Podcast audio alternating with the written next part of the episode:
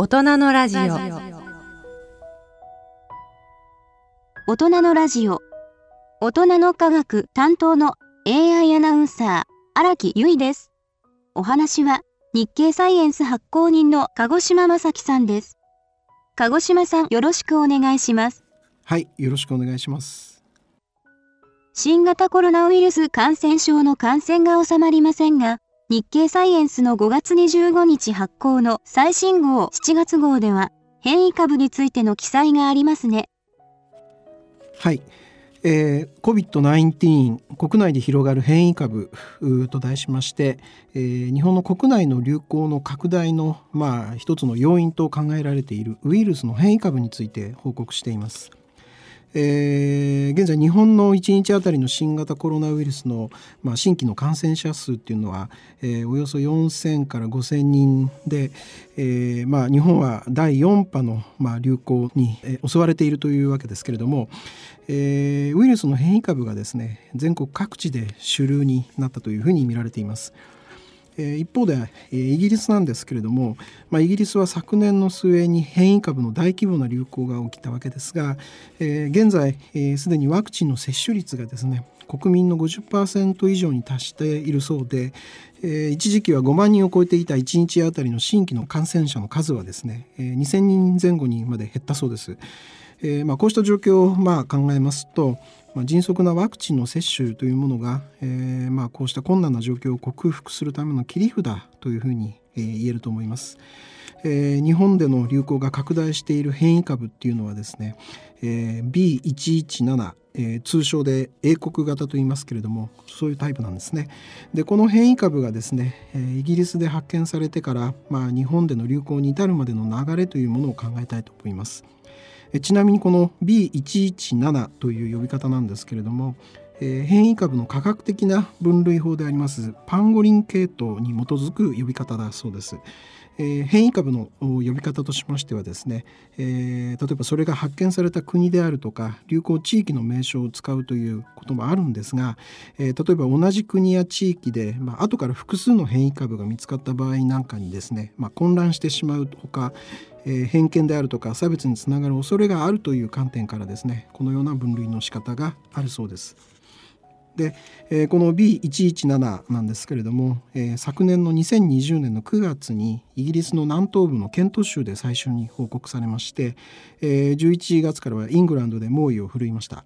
でイギリスのジョンソン首相はですね、えー、昨年の12月の19日にですねこの変異株の流行を宣言しましたその後ですね感染は他国にまあ瞬く間に拡大しましたで日本ではですね、昨年の12月の後半から、まあ、第3波の流行拡大が始まりました、えー、国立感染症研究所などが行ったウイルスのゲノム解析によってですね、えー、第3波はもともと国内に流行していた、えー、ウイルス株が拡大したことが分かっていますけれども、えー、変異株の、まあ、感染事例自体は第3波のうちから散見されていたそうです。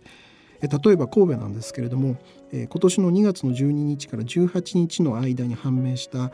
新規の感染者の約6割に相当する79人のウイルスを、まあ、ゲノム解析した結果ですね、え、全体の15%に相当する12人でですねこの B117、え、英国型の感染を確認しました。また大阪府でもですね、え3月の中旬の時点で、ゲノム解析を行ったケースの約3割をこの変異株が占めていたそうです。え3月の末にはですね関西圏の P117 の報告数は全体の感染者数が多い、首都圏を上回りました。第4波の流行拡大でもですね首都圏に先行して大阪府で感染者数の顕著な増加が見られました。で4月に入りますと首都圏でも大阪や、兵庫県を追う形で急速に従来の株から変異株への置き換えが進んでいることが分かりました。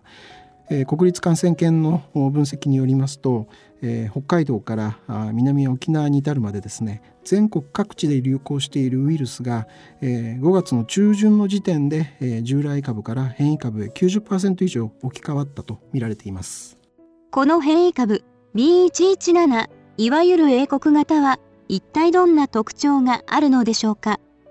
えー、この B117 なんですけれども、えー、ゲノム解析の結果ですねおよそ20箇所のですね変異が見つかっています。えその大半はウイルスの性質に影響を及ぼさないようなんですけれども、え厄介なのがですねウイルスの突起部に相当するタンパク質、えスパイクとかですねスパイクタンパク質って言いますけれどもそのスパイクの変異だったわけです。えウイルスが人の細胞に感染するのはですねちょうど泥棒が、えー、他人の家へ侵入するようなもので、えー、ウイルスのこのスパイクタンパク質はドアを開ける合鍵のような役目を果たします。鍵で一番大切なのは鍵穴の内部と噛み合ういわゆるギザギザの部位ですけれどもこの B117 ではですね、えー、ギザギザの中にですねピンポイント変異が入っています、え、これがニュースでよく見聞きすると思うんですけれども N501Y と呼ぶ変異なんですね、えー、501というのは変異が起きた場所を示す番号で、えー、その両端のアルファベット、えー、この場合で言えば n であり y なんですけれども、えー、これが、えー、あのどこの場所で変異が起きたかという内容を表しています。えー、具体的にはもともとアスパラギン酸というアミノ酸があったんですけれども、まあ、これは略称で N なんですが変異によってチロシンこちらは Y ですけれども、えー、チロシンに変化したという内容です。えー、アミノ酸の種類が違えばですね当然鍵の形も変わってくるわけですね。で人の細胞の表面にはですねえー、鍵穴に相当する ACE2 アンジオテンシン変換酵素の2と呼ぶタンパク質があります。で N501Y の変異を起こしたスパイクタンパク質は、えー、形状が変わったことによりましてこの ACE2 という変換酵素に非常に結合しやすくなっているというふうに考えられています。えー、立教大学などのチームがですね理化学研究所のスーパーコンピューター富岳を使いまして、えー、ウイルスのスパイクタンパク質とそれからこの ACE2 の化学結合をシミュレーションしたんですけれどもそれによりますと変異が起こったスパイクタンパク質の方がこの ACE2 と結合した時にですねより安定になることが分かりました。で、えー、B117 の変異株の感染者ではですね体内から見つかるウイルスの量がですね従来のウイルス株と比べて多い傾向があることも分かっています。また、えー、感染者が他の人に感染させうる期間がですね従来株よりも長いというアメリカのハーバード大学の研究報告もあります。えー、7人の変異株の感染者の、まあ、鼻のウイルスの量を調べたんだそうですけれども、ウイルスの量が増えてピークに達するまでが平均5.3日で、従来のウイルス株の平均であります2日よりも長くまたピークに達してから検出されなくなるまでも平均8日であって、従来のウイルス株の平均6.2日よりも長いということが分かりました。えー、従来株では、まあ、発症の2日前から人に感染させる恐れがあるというふうにされてきたんですけれども、えー、この変異株においてはさらに前から無自覚のうちに感染者が他人に感染させてしまう恐れがあるというふうに考えられています。つまりこの変異株は感染しやすいということですね。はい、えー、流行状況のデータからもですねこの変異株が感染を広げやすいことを示していますえー、イギリスの国内における従来株とそれから変異株の感染者の増加比率を比べた結果はですね変異株の方が大きくて、えー、感染の広がりやすさ感染性ですけれどもこれが1.5倍から1.7倍高まっていました。えー、日本でもですね国内の従来のウイルス株と比べて感染性がおよそ1.3倍高いとする分析結果が出ています。でこの感染性が1.5倍というのはどういうことかって言いますと、えー、例えば従来のウイルス株が1人の感染者から2人に感染させる力を持っていた場合変異株は3人に感染させる力があるということを意味します。えー、一旦感染性の高い変異株が広まり出すと、えー、従来株から変異株への置き換わりが起こるのは時間の問題だということです。イギリスではですね昨年の2020年の11月にロックダウンが実施されました、この期間の流行状況に着目しますと従来株は1人の感染者からおよそ1人にしか広がらなかったのに対しまして、変異株は約2人に広がっていたというふうに推定されています。イングランドではですね、えー、昨年の12月中旬には流行株の半数が変異株に置き換わりました。えー、イギリスではその後11月よりもさらに厳格のロックダウンが実施されまして、えー、急拡大していた変異株の流行は2021年今年の1月の後半から、えー、縮小に転じました。一方日本なんですけれども日本の国内でも似た現象が起きたと見られています。え従来株とそれから変異株に分けて2月の1日から3月の22日までの流行状況を調べた国立感染研の計算ではですね、え従来株は1人の感染者から0.94人にそれから変異株は1.23人に感染していました。4月の下旬からですねまあ緊急事態宣言が起こっているわけですけれどもイギリスと同様に変異株の拡大を縮小に転じさせられるかどうかが、まあ、今後の、まあ、流行動向を左右すると考えられています。今回の第4波では10代以下の世代の感染者も増えているようですね。はい第4波ではですね、えー、従来感染の少なかった10代以下の世代の感染も増えていますただこの世代が、えー、20代以上と比べてことさらにですね感染しやすくなっているというわけではないそうです。もともと新型コロナはですねインフルエンザと比べて子どもの感染者が著しく少ないことが特徴です、えー、その理由としましては、えー、子どもの体内ではそのウイルスの侵入の鍵穴である ACE2、先ほどご説明しましたけどこの ACE2 の量が大人と比べて少ないことなどが関係しているというふうに考えられています変異株ではですね ACE2 との結合力が高まったことで、これまで感染しにくかった10代以下の世代も、感染と無縁ではなくなった可能性が考えられています。また、えー、この変異株ではですね、え、早くから重症化のリスクも高まることが、ま、懸念されてきました、えー、国内の B117 の感染者約1万5千人の症状をですね従来ウイルスの株との感染者と比較した、えー、国立感染研の調査ではえー、診断の時点ですでに肺炎であるとかそれから急性呼吸窮迫症候群、えー、ARDS、え、それから多臓器不全といった、えまあ、いわゆる重い症状に至っているリスクが、え、変異株の感染者では従来株の1.4倍だとする結果が得られています。さらに、えー、30代以下とそれから40歳から64歳それから65歳以上の年代別にリスクを評価したところ、えー、40歳から64歳の場合が1.66倍と最も高くなっていました。えー、この結果はですね、まあ、速報値のため、えー、今後数値が変わる可能性があるそうなんですけれどもただ大阪府における別の調査でもですね重症化率の上昇が確認されていましておおよその傾向に違いはないものというふうに専門家は見ています。また、えー、国立国際医療研究センターが変異株に感染した110人の治療状況を分析した結果から、えー、治療についてはですね従来の手法が変異株にも有効であることが示されています。そうなると切り札はワクチンとなりますがその効果のほどはいかがでしょうか？はい、えー、この B117 に対してワクチンは有効ですカタールで行われました3万3000人規模の調査では、ファイザー製のメッセンジャー RNA ワクチンを、2回接種した後の発症予防効果を見たところ有効率が89.5%だったそうです。これは従来のウイルス株に対する有効率であります95%と、まあ、大きく違わない結果というふうに見られています。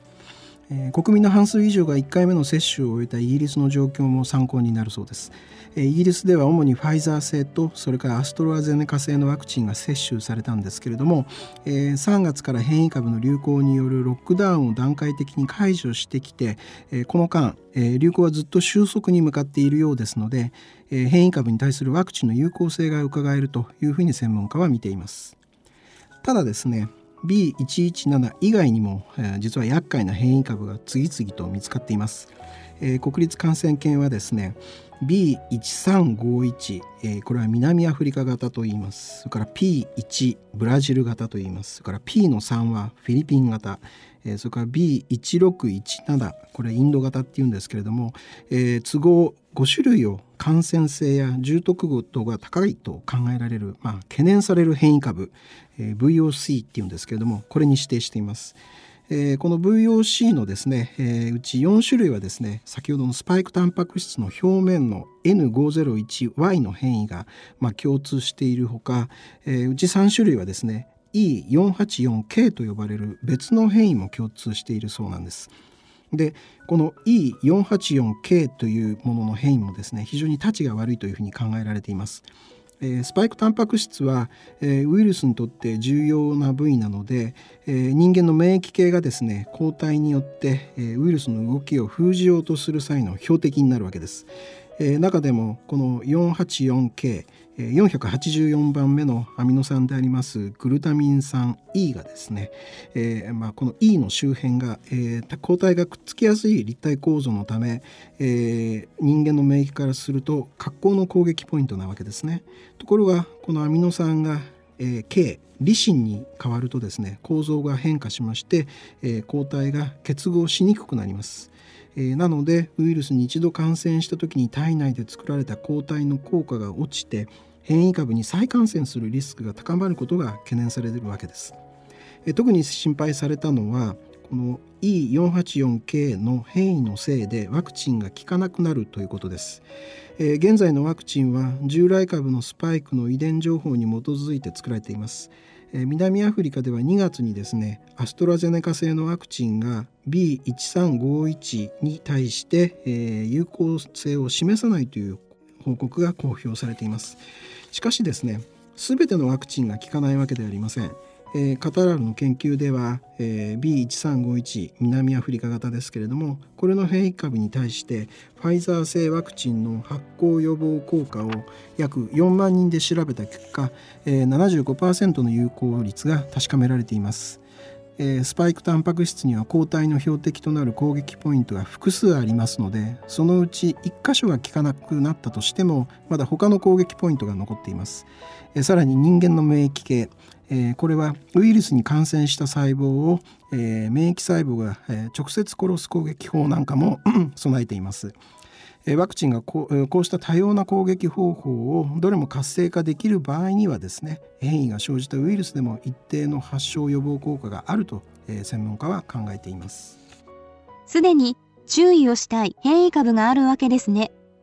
さらに強い感染力のある変異株が登場する可能性はあるのでしょうか、えー、感染性などがですね変化している可能性がある注目すべき変異株 VOI というものとして、えー、2種類が現在専門家の間で関心が高まっています、えー、国内で E484K 単独変異などという名称で呼ばれている R1 というものがその一つでえー、実は世界各地で見つかっているんですけれども最初に出現した国が分かっていません。え今年の1月以降ですね、え日本の関東地方を中心に報告例が相次いだことから海外では、えこの変異株をですね日本型とも呼んでいるそうです、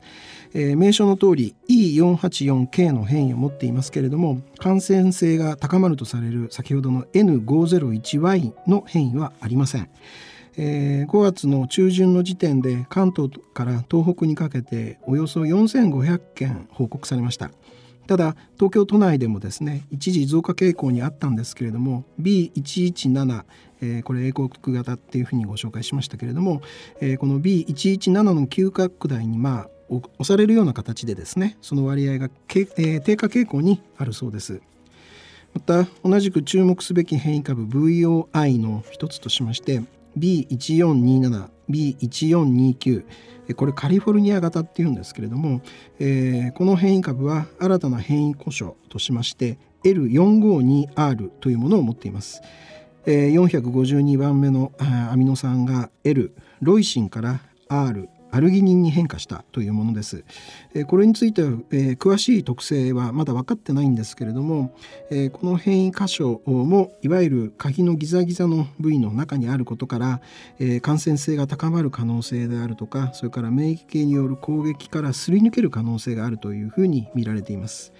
でこの L452R の変異を持つ点は実はインドで見つかった、えー、B1617 これインド型って言いますけれども、えー、この変異株にも共通しています。えー、この変異株はですね、えー、複数のグループに分かれてまして484番目のアミノ酸が、えー、旧グルタミンに変わった E4849 という変異を併せ持つものもあります。えー、今紹介しました L452R もそれから E4849 もですね研究例がまだ少なくてですね、えー、この変異株についてはわからないことが多い状況なそうです。インドではご存知の通り4月以降急激な流行拡大が深刻になっていますけれどもえその原因はまあこうした変異株だけではなくてですね行動制限のまあ早すぎる緩和であるとかそれからえ人々の多くが集まる宗教儀式がまあ実施されたことなども関係しているというふうに考えられています。一方でですねイギリスでは4月に入ってから小規模ですけれどもこの B1617 インド型の流行が確認されました、えー、感染性の高い B117 これ英国型と申し上げましたけれどもこの B117 が主流のイギリスで感染が広がったことからこの変異株でもま感染性が高まっている可能性はあるようです。ワクチンにつきましては横浜市立大学がえー、ファイザー製を2回接種したおよそ100人の血液を調べましてインド型の B1617 を攻撃できる抗体が9割以上の人で作られたことを確かめました、まあ、予備的な実験ではあるんですけれどもワクチンの有効性をまあ示す結果と考えられています。私たちは新型コロナウイルス感染症をワクチンの接種で克服することができるのでしょうか？一般的にですね、えー、ウイルスの変異株はえ感染性がより高く、えそれから自身を多く増やせるタイプが、ま、従来のウイルス株に置き換わって、ま、主流になっていきます。え、並行しまして、え、宿主となる生物が死んでしまうと、え、ウイルスは増殖できませんので、え、感染性が増す過程におきまして、え、宿主に対する病原性というのは弱まる方向に向かいます。ただ新型コロナウイルスはですね、えー、重症化しにくい若い世代がウイルスの拡散に寄与してしまうという特徴がありますので今説明したような感じでウイルスの変異が進むとは必ずしも限りません。それではワクチンの接種で克服できるのかと疑問を持たれるかと思うんですけれどもワクチンが速やかに社会全体に行き渡れば厄介な変異株の出現という危険の目を事前に積むことができるわけですね。ワクチンの接種をした人が増える分ウイルスが変異するチャンスを減らせるからなんです。変異株の影響をですね最小限にとどめるためにも、まあ、速やかなワクチンの接種これがとても重要であるということが、えー、指摘されています。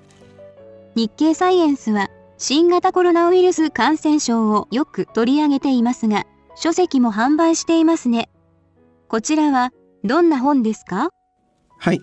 えー、ちゃんと知りたい新型コロナの科学という書籍を販売しています。えー、副題はですね人類は未知のウイルスにどこまで迫っているかというんですけれども、えー、新型コロナウイルスの感染症が発生してからの1年間で、えー、まあ、この新型コロナの研究や対策はどこまで進んだのかをまとめたほかそもそもウイルスとは何か、え、体の免疫の仕組みなど、まあ、基本的なことを分かりやすく解説していますのでぜひご覧ください。ご紹介いただきました COVID-19 国内で広がる変異株の記事を掲載している日経サイエンス7月号では他にもヒトバイロームや忘れられたパンデミックスペイン風邪の集合的記憶などウイルスの記事が掲載されていますね。はい。えー、ヒトバイロームはですね、えー、人体というのは膨大な微生物が住み着いた、まあ、一つの生物集団であって、えー、中でも最も多いのがウイルスであると。えー、それで、えーまあ、細菌であるとかそれから人間の細胞の働きに密接に、まあ、関係しているといったようなことを紹介しています。え、また忘れられたパンデミックスペイン風邪の集合的記憶の記事ではですねちょうど100年前、えー、1918年から1919年に世界で数千万人の命を奪ったと言われるインフルエンザの記憶が、まあ、当時パンデミックが収束すると間もなくですね人々の話題から消え失せた、まあ、その理由を考察しています。えー、それから7月号ではウイルスの他にもですね、えー、日本の探査機はやぶさ2が小惑星リュウグウから持ち帰ったサンプルの分析研究の過程で注目されている微小な粒子コンドリュールに関する記事であるとか、えー、未知の素粒子が存在する可能性がにわかに高まっているという話題それから気候変動でエレキギターが危機に瀕しているといった話題などを紹介しています。鹿児島さんどうもありがとうございました。はい、ありがとうございました。ラジオ放送はここまでとなります。この続きは、ポッドキャストなどの音声配信からお聞きください。お話は、日経サイエンス発行人の鹿児島正樹さんでした。